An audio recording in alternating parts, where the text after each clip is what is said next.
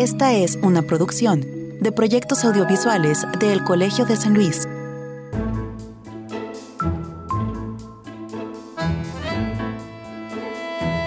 La historia social y política reciente de Latinoamérica ha sido algo convulsa. Movimientos sociales, derrocamientos de mandatos o exilios y encarcelamientos de expresidentes, pero sobre todo un ir y venir de presidencias con ideologías de izquierda y de derecha. Parece ser que existe una férrea pugna en el poder entre estos dos frentes, pero también es claro que ni una de las dos ha terminado por convencer a la gente, que más bien muestra un hartazgo a las viejas formas de hacer política. Este contexto ha facilitado también desde hace años la incursión en la política de personajes que vienen de otros ámbitos. Y no resulta raro encontrar ahora discursos radicales en torno a la forma en cómo se debe reordenar el mundo.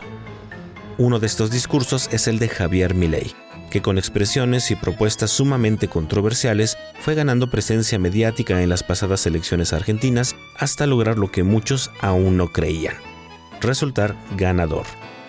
¿Qué fue lo que ocasionó que Milei fuera ganando fuerza? ¿De dónde vienen sus propuestas radicales y controversiales? Hoy en Entre Voces, Javier Contreras nos acercará a la historia reciente de Argentina para responder a estas preguntas. Proyectos audiovisuales del Colegio de San Luis presentan Entre Voces, un espacio de comunicación de las ciencias sociales y las humanidades.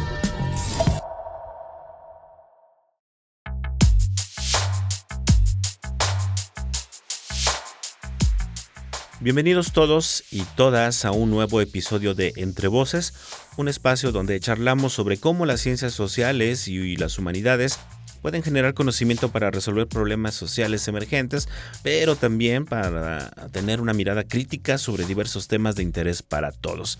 Es producido por el Colegio de San Luis, un centro público de investigación de El CONACYT. Soy Israel Trejo, conductor de este espacio, y agradezco a quienes nos oyen a través de las dos frecuencias de FM de radio y televisión de la Universidad Autónoma de San Luis Potosí, tanto en el 88.5 en la capital potosina como en el 91.9 de la ciudad de Matehuala. Gracias también a nuestros oyentes en Spotify y Google Podcast, en donde subimos estas charlas los días lunes. Ya lo escuchamos en la introducción, hoy hablaremos sobre uno de los temas que acapara titulares en la prensa internacional, el triunfo de Javier Milei en las pasadas elecciones presidenciales argentinas. Esto ha causado preocupación y asombro en algunos, pero cuando conozcamos el contexto de la historia política reciente de Argentina, tal vez ya no nos va a parecer tan sorpresivo. Para esto nos va a acompañar el doctor Javier Contreras, investigador del programa de estudios políticos e internacionales de El Colsan, y a quien les invito a conozcamos un poco más en nuestra sección de Semblanza.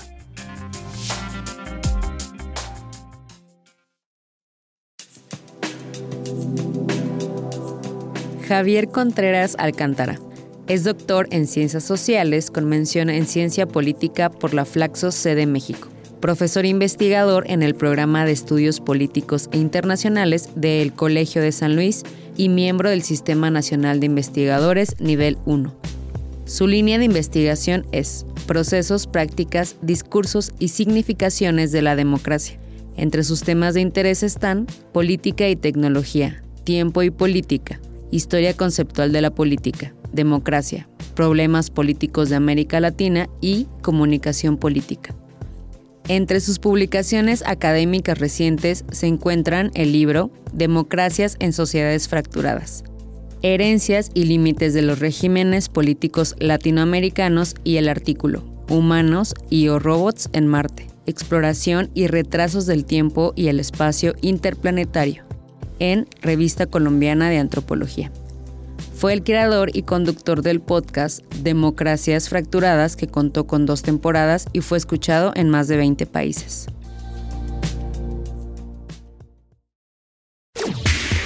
Entrevista.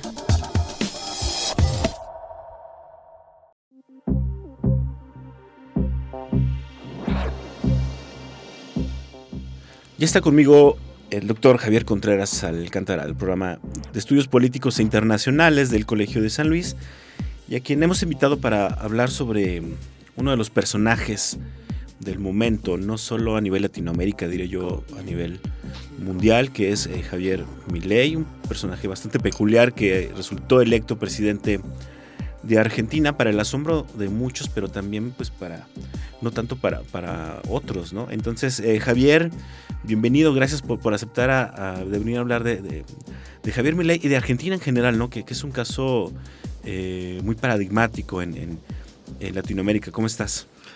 Muy bien, Israel, es un gusto como siempre estar contigo aquí en este espacio de Entre Voces, eh, platicando pues contigo y con todo el auditorio fiel que, hace, que sigue semana a semana este programa. Bueno, nosotros encantados de, que vengas a platicar sobre todo un tema que a todos nos interesa, la política, digo, mucho se dice así, no se habla de religión y política, pero en general a todos nos encanta hablar como de política, aunque ahora nos vamos a ir con la política de Argentina. Y bueno, de Javier Milei se están diciendo ahorita muchas cosas, ¿no? Es un personaje que, que los medios ahorita han cooptado bastante y le están sacando cosas por aquí, y por allá es este, primera plana en, las secciones internacionales de los diarios, etcétera. Pero trataremos acá de hacer un acercamiento hasta cierto punto, pues de sí desde la praxis política, pero pues también desde la ciencia política, que es el, plus que le podemos ofrecer a la gente que nos escucha. Y en ese sentido, pues por dónde empezar con, con, con mi ley. Hay que decir que, eh, una de las palabras que más usó en su campaña y que a mucha gente le resonó fue libertad. ¿No? Viva la libertad, carajo, dijo ahí al final del cierre de uno de sus mítines. Y es una palabra que estamos viendo eh, constantemente en otros discursos también en México. Este famoso movimiento libertario del que tanto hemos escuchado este, en algunas esferas de, redes sociales por ahí últimamente.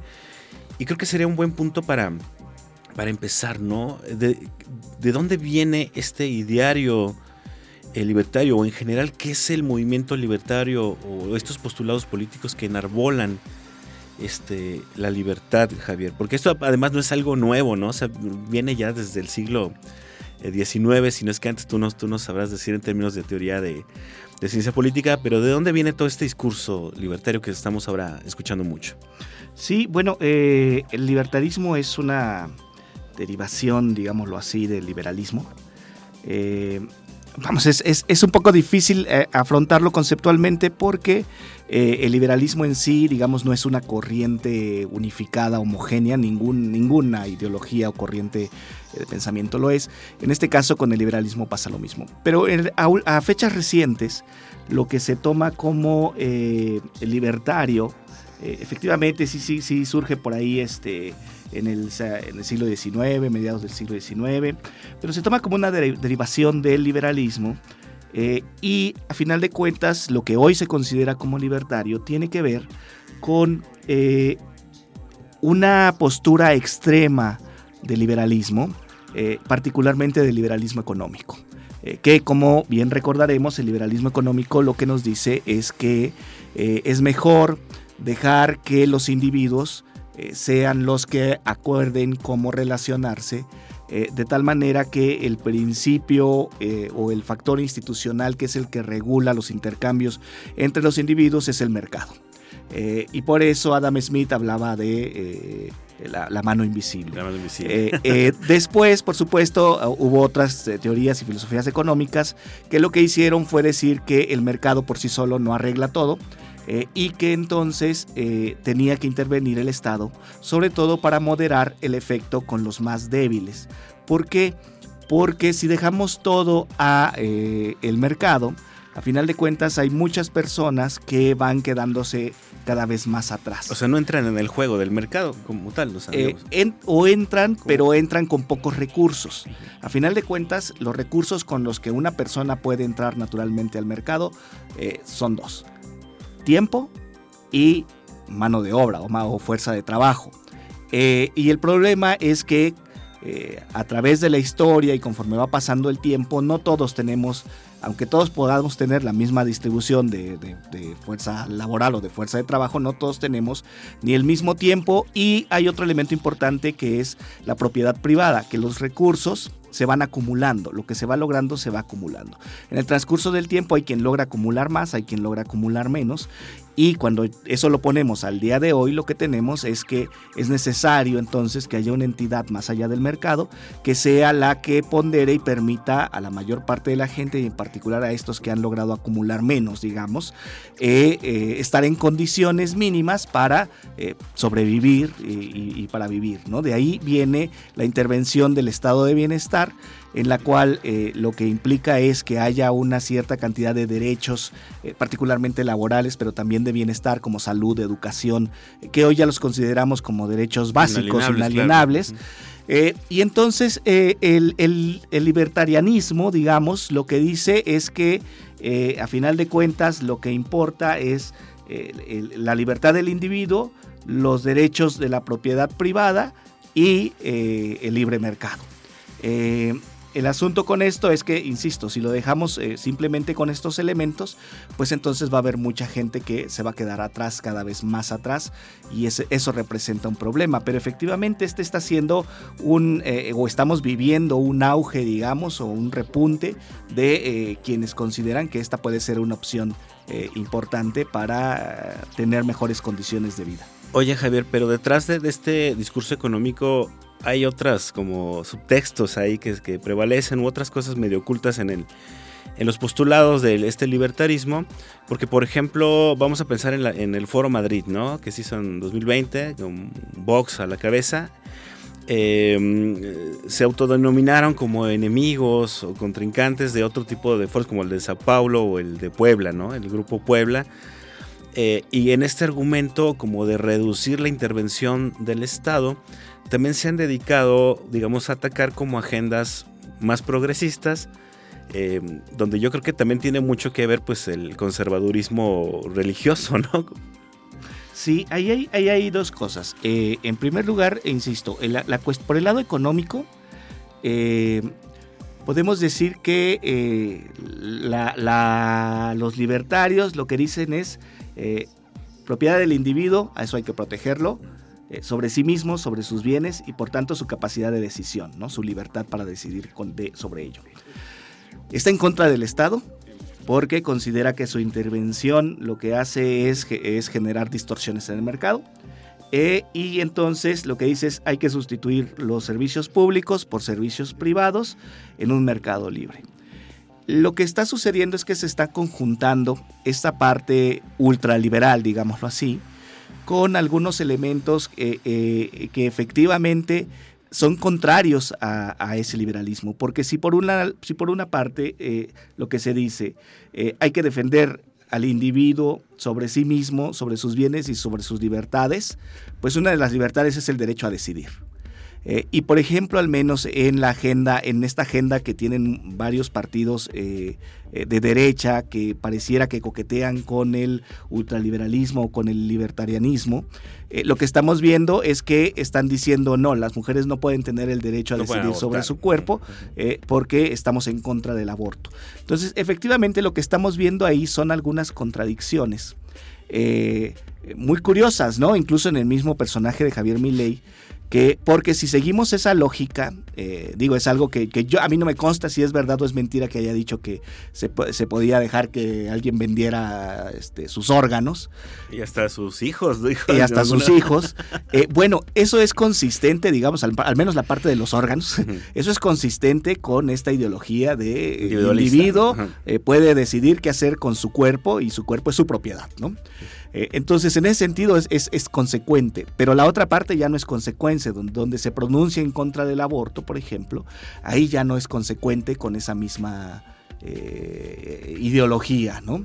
Entonces, lo que estamos viendo sí son algunos elementos eh, de confluencia, digamos, entre un liberalismo extremo que, llega a tocar la parte de la derecha a final de cuentas, y en ese toca de la, con la derecha intervienen también ciertos valores eh, religiosos eh, donde se están mezclando. Y esto se contrapone con eh, lo que se consideran movimientos de izquierda, que a final de cuentas tiene que ver sí con derechos progresivos, con una cierta salvaguarda de, de, los, de los ciudadanos o de los individuos por parte del Estado, más allá de solamente cuidar su seguridad, sino, sino que se se va hacia fomentar el bienestar en la medida de lo posible. Eh, y ahí entra otra contradicción interesante que tiene que ver justamente con la democracia y con que en muchos casos se considera que hay una cierta amenaza hacia la democracia. Porque la democracia, a final de cuentas, si bien eh, es un, en primer lugar, es un mecanismo para decidir quién gobierna, también a final de cuentas tiene que ver con un horizonte eh, hacia el cual se apunta en un futuro como, como, sociedad. ¿no? Y en esos horizontes los valores que se han estado eh, eh, fomentando y que cada vez avanzan más y que incluso se habla de una democracia sustantiva, en estos casos, tiene que ver justamente con una serie de derechos y de condiciones que se tratan de proteger y de fomentar para que cada vez exista un mayor bienestar en la población. Entonces es, natural, digamos, que, bueno, y para eso se requiere un Estado eh, y un Estado fuerte. Eh, y entonces es ahí donde entra esa disputa, digamos, entre estos eh, movimientos, partidos, líderes que están surgiendo de derecha, que coquetean con el, liberalismo ultra y también que coquetean con ciertos valores religiosos con respecto a los movimientos de izquierda. Oye, eh, evidentemente hay, hay, muchas, habría muchas cosas que discutir, pero el tiempo es poco. Ahorita también quisiera platicar un poco antes de irnos al corte. Em, de que si bien puede ser sorpresiva la irrupción de un personaje, vamos a llamarle así en términos de su desenvolvimiento escénico tan rupestre como Javier Milei, eh, no es sorpresivo que digamos el gobierno saliente de Argentina pues haya perdido las elecciones. Un poco el contexto argentino tiene varios años en un ciclo, en un bucle transicional entre grupos de izquierda, eh, principalmente identificados con el llamado kirchnerismo, y grupos de derecha más, de derecha más ligados pues, a, los foros económicos y empresariales, ¿no? Cuéntanos un poco también, eh, porque hasta cierto punto ahora estamos viendo un bucle que ya hemos visto, ¿no? En, la política argentina. Bueno, sí, efectivamente están en un, en un bucle, pero más bien ese, ese bucle ya se rompió y ya se está rompiendo. Eh, y, a esto voy. A ver, desde, desde 1983 que regresó a la democracia argentina, eh, efectivamente solo dos partidos han sido los que eh, llevaban, digamos, la mano y los que dominaban en, en las elecciones nacionales. por un lado, el Partido Justicialista, que es lo que se conoce como el peronismo, aunque incluya muchas otras, otras corrientes más, y por otra parte el Partido Radical o la Unión Cívica Radical. Entre estos dos partidos eh, gobernaron 32 años. 24 eh, años fueron gobernados por el Partido Justicialista y solamente 8 fueron gobernados por eh, la Unión Cívica Radical. Sin embargo, aquí hay varias, varias cosas interesantes que debemos de considerar para entender por qué llega Macri hoy. Estos 32 años implican un desgaste, un desgaste importante, y que está marcado por diversos momentos de crisis económica, que ni un partido ni otro han logrado resolver y que por el contrario se ha ido agrandando. Exactamente. Entonces, eh, eh, eh, comencemos por la crisis económica de 2001. En, en 2001 ya, ya hubo un momento ahí muy fuerte eh, que a final de cuentas eh, se va a reflejar posteriormente, digo, va a, ir, va a ir creciendo, va a haber otro momento importante en 2008, eh, luego el efecto tequila también les pega y se les vuelve a, salir de control. Pero yéndonos hacia los, hacia los últimos años, hacia, hacia la década del, 10 hacia el 20, digamos, lo que sucede ahí nos va a explicar un poco por qué llega Javier Milei. Tiene que ver con que en, en 2011 ya con, ya con el gobierno de los Kirchner en, curso, sobre todo con el de, con el de Cristina, eh, hay una economía estancada, con problemas de alta inflación, con deuda importante, con la caída de los precios internacionales de las commodities. Eh, Argentina sabemos que depende en gran medida de eh, la industria del agro o de la agroeconomía, la venta de la soja eh, a China en particular, la venta de carne o la exportación de la carne.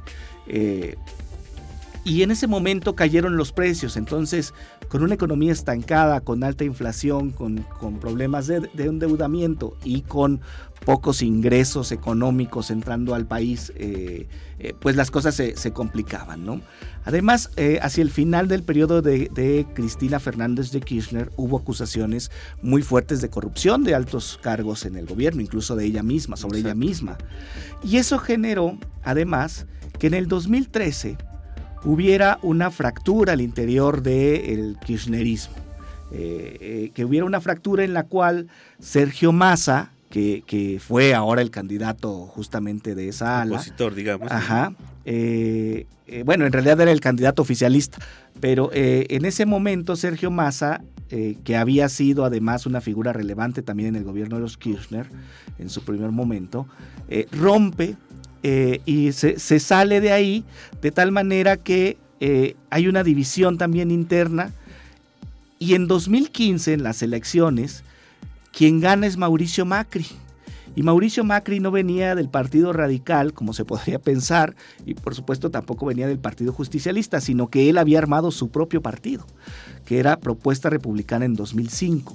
Entonces en 2015 tenemos una figura que es un outsider, eh, a final de cuentas de la política, ¿no? Entonces, lo que tenemos ya para 2015 es un cierto malestar con esa clase política que había venido eh, gobernando desde eh, la llegada o el regreso a la democracia y que a final de cuentas ya había ahí un desgaste fuerte, muy importante previo a la llegada ahora de eh, Javier Milei. Digo, aún así dio algunas patadas de ahogado porque pues tuvimos a Alberto Fernández, ¿no? Que es el, Exactamente, ¿no? Exactamente. Tiene, viene Alberto Fernández, pero eh, bueno, eso lo, hablaremos ahora más adelante. Tampoco pudo hacer mucho porque a final de cuentas le tocan de sus cuatro años de gobierno, dos con pandemia. Exactamente. Bueno, un tema medular que ya hemos platicado mucho en el podcast que hicimos por allá en el de, Democracias Fracturadas, que por cierto búsquenlo por ahí en, Spotify.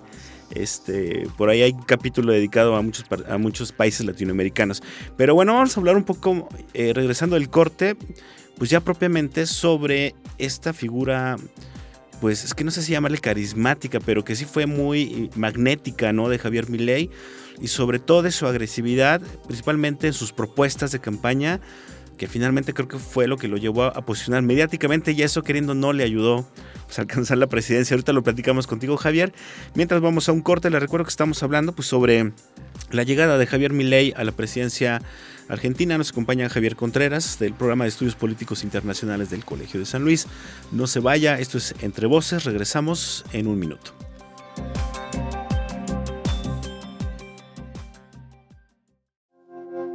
Estás escuchando Entre Voces, el espacio de comunicación de las ciencias sociales y las humanidades del Colegio de San Luis.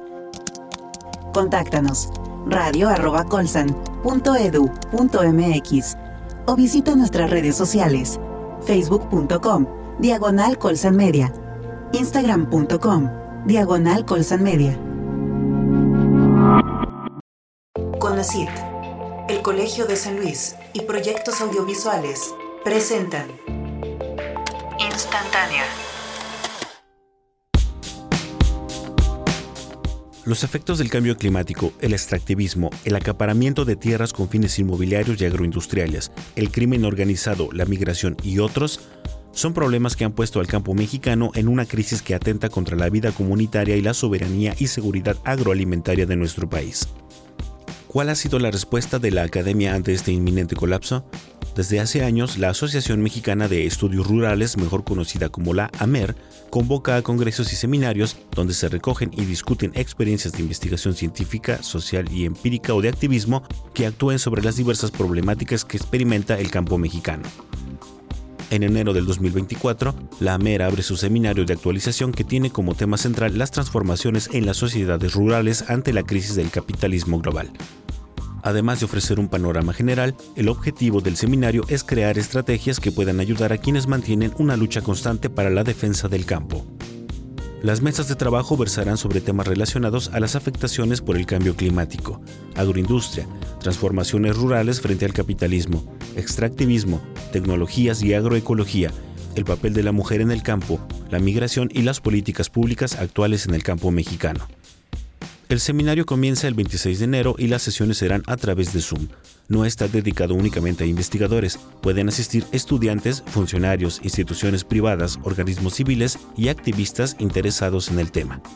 El formulario de inscripción y demás requisitos para asistir se pueden encontrar en la convocatoria publicada en el sitio web de la asociación que es amerac.org.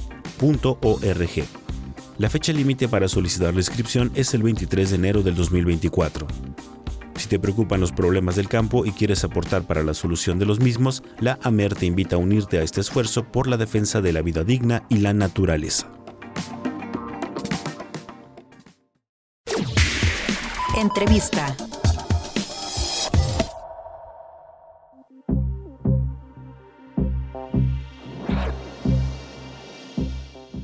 Estamos de regreso en Entre Voces, un espacio para comunicar eh, cómo las ciencias sociales y las humanidades impactan no solo pues, en la resolución de problemáticas emergentes, sino también nos ayudan pues, a tener una mirada crítica sobre muchos eh, temas de interés eh, para todos nosotros. Es producido por el Colegio de San Luis, un centro público de investigación de El CONACID, dedicado precisamente al estudio de las ciencias sociales y de las humanidades acá en San Luis Potosí. Hoy estamos hablando sobre la llegada de Javier Milei a la presidencia de Argentina. Nos acompaña el doctor Javier Contreras Alcántara del programa de estudios políticos e internacionales del Colegio de San Luis y quien además pues lleva ya en muchos años especializados en temas precisamente eh, políticos eh, de Latinoamérica. Eh, le comentábamos antes de salir al corte que él por ahí tiene un podcast que hicimos en conjunto hace ya tres años por ahí más o menos. si el último fue justo en el año de la pandemia, que se llama Democracias Fracturadas, donde tiene dos temporadas muy interesantes.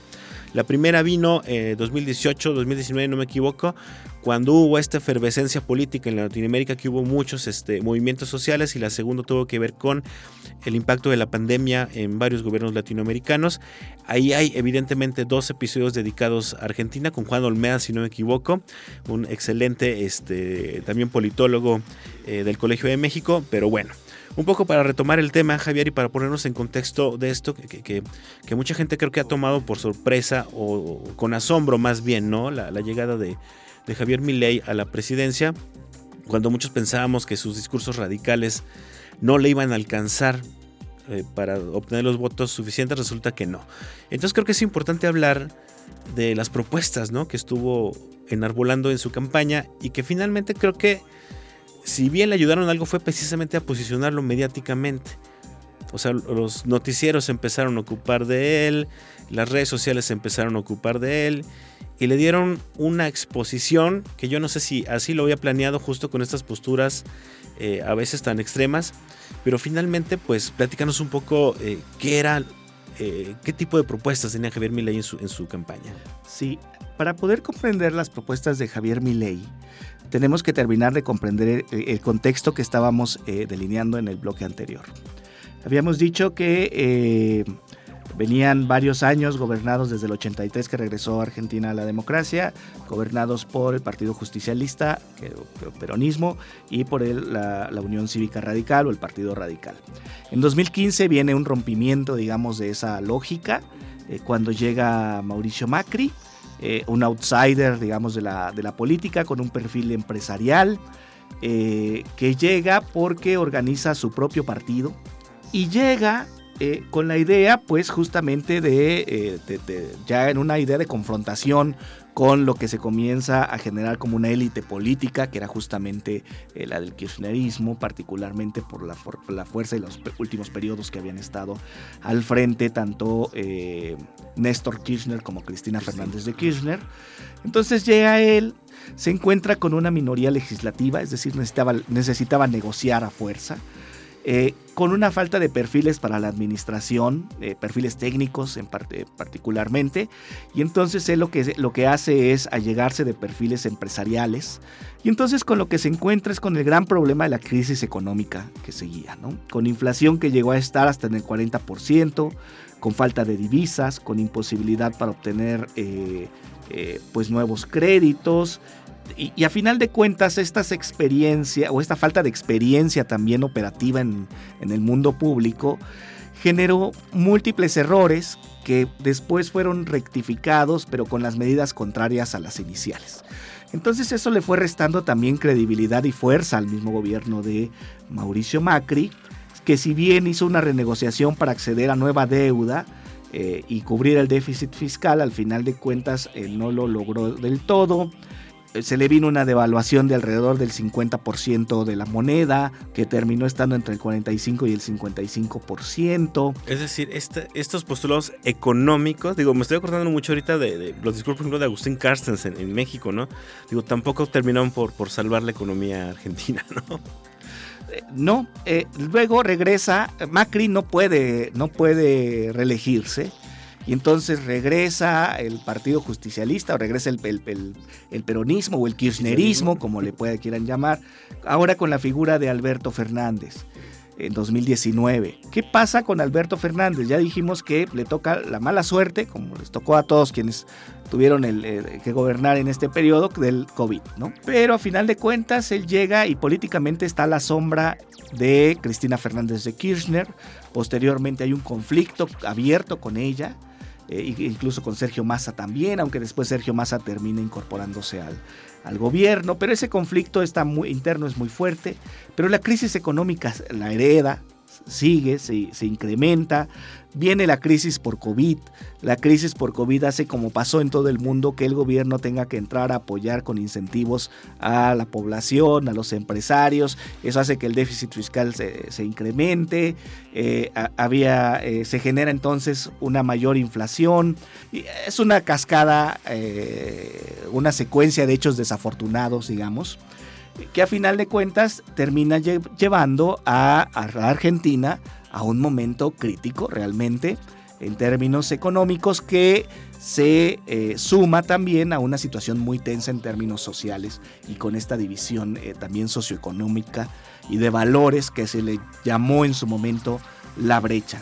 Y es en estas condiciones entonces que aparece la figura de Javier Milei, que es un outsider de la política, que efectivamente eh, llega con un discurso, con una estrategia, digamos, hasta cierto punto populista, en términos de que identifica a un enemigo muy claro, que es lo que él llama la casta, que la casta no, es otra, sino a final de cuentas la élite política o, el, o, estos, estos, personajes que vienen... La mafia del poder. La mafia del poder. estos personajes que vienen de los partidos tradicionales de eh, la transición y de eh, la llegada o el arribo nuevamente a la democracia. ¿no? Entonces, contra ellos habla en un primer momento y esa disputa contra la política y contra los políticos, que va a ser sumamente relevante en su propuesta de gobierno. Y también llega en contra por un lado, de las medidas que consideran que el Estado tiene que ser un garante fuerte y protector eh, y, dar cierta asistencia a los eh, ciudadanos y en contra también de ciertas medidas que se tomaron en el gobierno de Macri y que le parece que fueron insuficientes a final de cuentas para eh, poder salir de la crisis. Entonces, es a partir de esto que él va a manejar varias cosas en su, en su agenda, ¿no? La primera es la reducción del gasto público que es totalmente consistente con sus principios libertarios, ¿no? Menos Estado. Y ahí tenemos este video que se volvió viral, ¿no? Donde pones muchos este, ministerios que este dice al carajo, ¿no? Va aventando el de la mujer y el de salud pública, etcétera. Sí, implica con un reordenamiento de la estructura gubernamental argentina, donde muchos de esos ministerios van a quedar eh, o van a ser absorbidos eh, dentro de, otros, ¿no? Particularmente muchos que tienen que ver con estas cuestiones que, que él llama asistenciales del Estado, eh, tiene que ver eh, o lo va a, lo va a fusionar en lo que él llama que es eh, va a ser el Ministerio del Capital Humano ya también en términos muy empresariales, ¿no? El capital humano. Luego viene otro elemento que tiene que ver con el despido de altos cargos políticos. Esto es la casta, lo que él llama la casta. Él dice que va a limpiar, a final de cuentas, el, gobierno de estos eh, nombramientos que son más políticos y no técnicos. ¿no? Él insiste mucho en sus entrevistas que ha dado, particularmente después de que gana, de que no van a ser eh, los servidores públicos eh, generales, digamos, los que van a ser despedidos, sino estos, estos altos cargos. ¿no? Y por cierto, hay que mencionar que ahora que hablabas de su figura populista, Javier Milei durante su mandato como diputado incurría mucho en sortear con la gente su sueldo como diputado. Digo, no sé si lo vaya a hacer ahora como presidente, pero este tipo de, estrategias populistas evidentemente que las tiene, ¿no? Sí, sí, sí las tiene. Pero acá estamos hablando por ahora de un estilo populista, ¿no? Todavía no podemos decir que sea populista. sí, a eso me refiero, más de un, discurso como tal, ¿no? Un estilo comunicativo eh, populista, ¿no? El otro elemento eh, es la reducción de impuestos. Entonces él dice, eh, el impuesto es eh, una sobrecarga al individuo que está ganando lo que tenga que ganar en el libre mercado. Entonces lo que se requiere es que el Estado deje de estarle robando al, ciudadano lo, que él, lo que él está trabajando y además conforme se va reduciendo en su parecer lo que es la obligación del Estado, que es solamente proteger la propiedad del individuo este, y su propiedad privada, entonces eso implica también la reducción, eh, digamos, eh, de, la necesidad de, recaudar en mayor medida. Eh, esto va a ser importante porque esto entra en contradicción. Digamos, la reducción del gasto público, el despido de altos cargos políticos, tiene que ver, eh, en conjunto luego con otro elemento que va a ser la eliminación del Banco Central, tiene que ver con la necesidad que tiene Argentina ahora, o la economía argentina, por reducir el déficit fiscal. Y de tal manera este es que está gastando, hasta ahorita está gastando más de lo que en realidad tiene, más de lo que capta. Eh, el problema es que si reduces impuestos, pues todavía vas a captar menos. Entonces, por eso él propone reducir el gasto público, despedir altos cargos. Eh, pero esta parte aquí ya comienza a generar un poco de ruido con esa, con esa propuesta. Eh, luego está la eliminación del Banco Central porque él dice que el, gran problema de la inflación radica en que el Banco Central ha estado emitiendo moneda de más, moneda que no se tiene la capacidad de respaldar, digamos, realmente, y eso genera entonces que haya demasiado circulante eh, de peso argentino y que por tanto los precios se vayan incrementando más. Acá podríamos estar un poco en desacuerdo también con esa, con esa medida que pareciera ser un poco simplista la forma de verlo. Lo otro tiene que ver con que si no hay dinero por parte del gobierno, entonces lo que se tiene que hacer es que las obras públicas, las que les correspondería o estamos acostumbrados que le corresponde al Estado realizarlos, las que privatizar. Las tiene que hacer alguien más. Y ese alguien más pues tiene que ser el sector privado. Ahí habrá que ver de qué manera se puede... Eh, Digo, ellos tienen que, que recuperar la inversión. Así es. ¿no? Hay que pensar en eso. Habrá que pensar en eso y eso no se está pensando. Ahora hay algo bien interesante que está, que está diciendo, ¿no? Porque pareciera anunciado así que, que la cosa se viene un poco catastrófica, ¿no? Eh, y él dice, bueno, hay, hay hay algunos elementos que no se van a poder realizar, eh, eh, sobre todo con lo que tiene que ver con recortes a la educación, con recortes a la salud y demás, y tiene que ver con la estructura interna del país, ¿no? Que qué le corresponde a cada quien. Y eso tiene que ver con que algunas de estas responsabilidades están en las provincias. Y las participaciones del Estado federal al o del gobierno nacional a los gobiernos de provinciales, pues están planteados eh, en, otro nivel legal de tal manera que no es que el ejecutivo tenga la facultad de, decir hoy te doy menos. este, no, eh, tiene, que, tiene que dar lo que tiene que dar, ¿no? Entonces, eh, eh, por ese lado viene, viene la cosa, digamos, ahí pues se puede tranquilizar el asunto. Lo que sí es claro, e incluso él lo ha dicho de manera directa, es que en términos económicos viene una terapia de shock.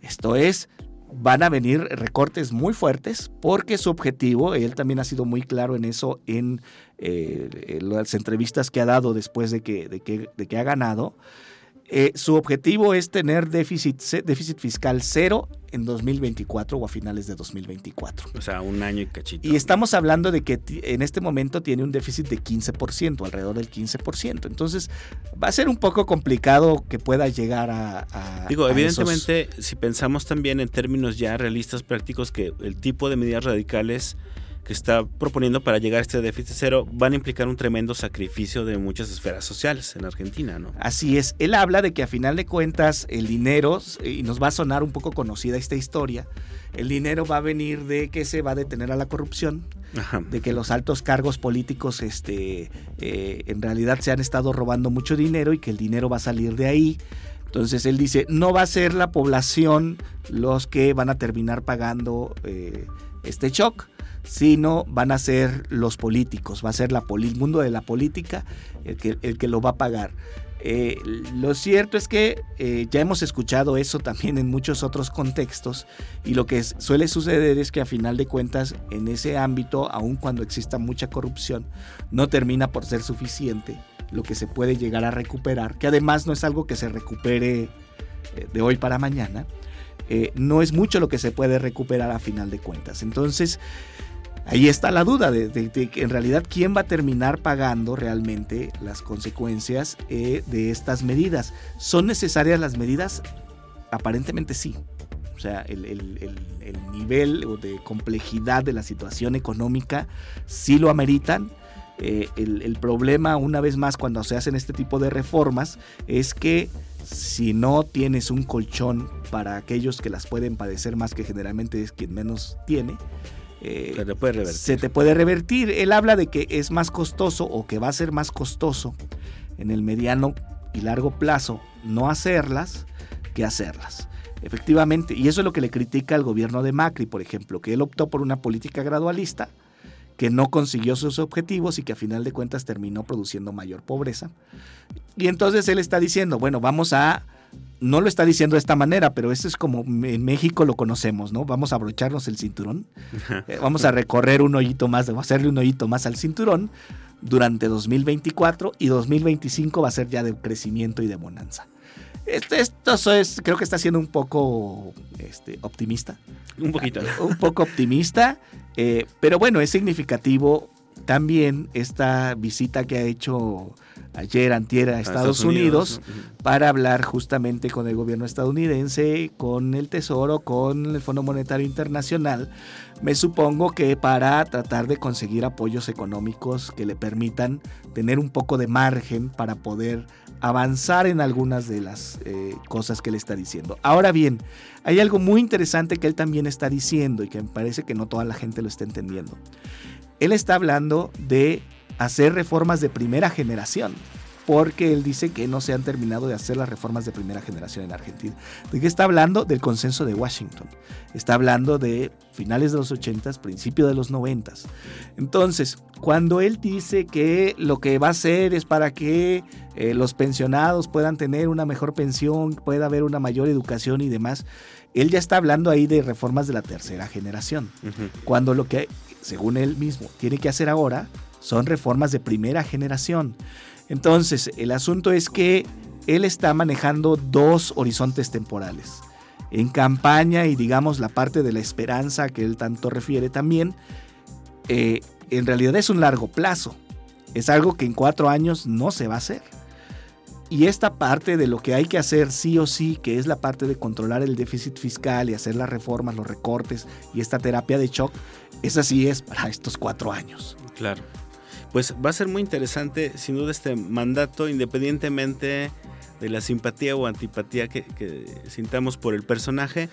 Creo que nos queda claro que se justifica por qué votaron por él, ¿no? Este desencanto económico y político en Argentina da pie a que cualquier personaje con un discurso como el de él pueda tener la posibilidad de, involucrarse por un lado, ¿no?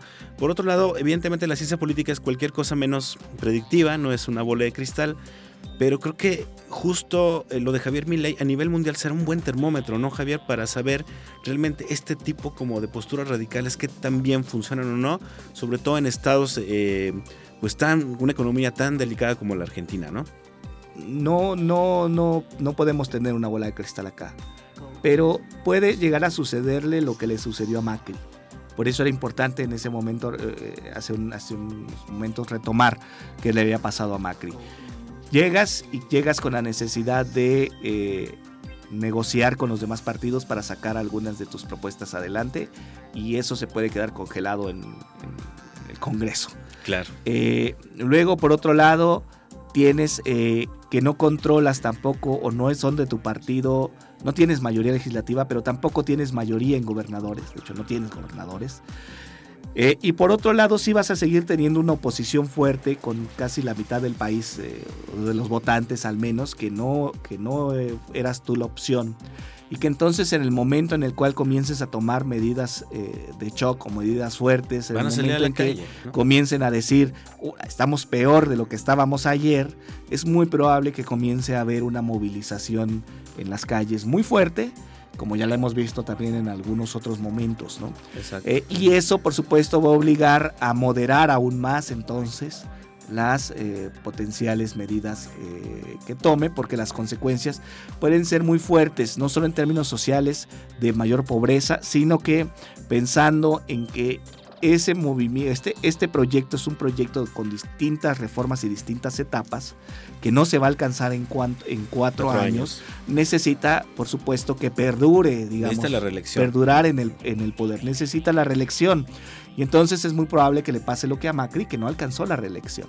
Claro, pero bueno, sin duda estaremos atentos a lo que vaya a pasar en Argentina, porque parece que no, pero este tipo de discursos y de prácticas en el gobierno y de ideas económicas y políticas están resonando por todos lados, o sea, no son exclusivas de Argentina, entonces por eso siempre es bueno, eh, desde la lógica de las ciencias sociales, estar atentos a otros casos. Hay una articulación importante y una circulación importante entre eh, estos nuevos grupos, eh, y algunos ya no tan nuevos, eh, movimientos, partidos políticos de derecha, que, comparten y que se apoyan entre ellos. Entonces ahí tuvimos la presencia de, un hijo de Bolsonaro en campaña, este, Donald Trump, luego la gente de, de, Vox en Abascal, ¿no? sí, de, España este, el mismo Trump, ya lo, ya lo decíamos, y por supuesto queriendo subirse al, barco también la presencia de eh, la, candidata actual aquí de,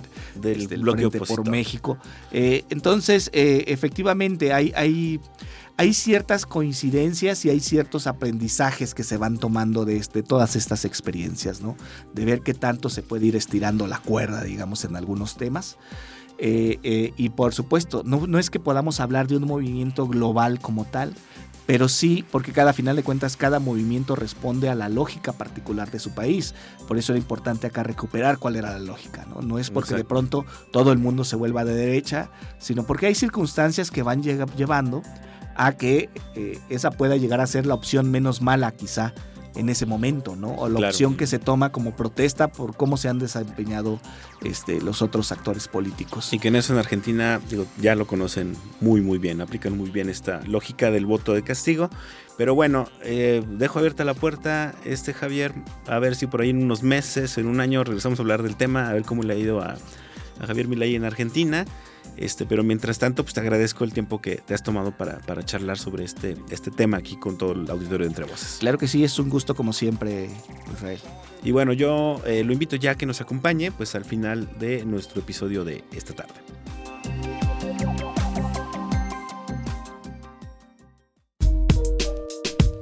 Si te interesó esta entrevista, no olvides visitarnos en nuestros canales de Spotify y Google Podcast. Si quieres interactuar con nosotros, vea nuestros perfiles en Facebook e Instagram. Búscanos como Colsan Media.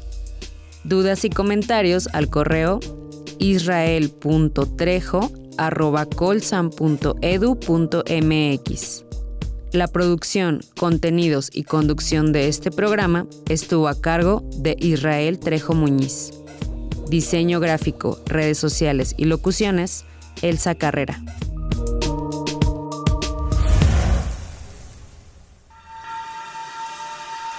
Esto fue Entre Voces, espacio de comunicación de las ciencias sociales y las humanidades. Producción, proyectos audiovisuales del Colegio de San Luis. Conducción y contenidos, Israel Trejo Muñiz. Realización, Lucero Negrete Espino.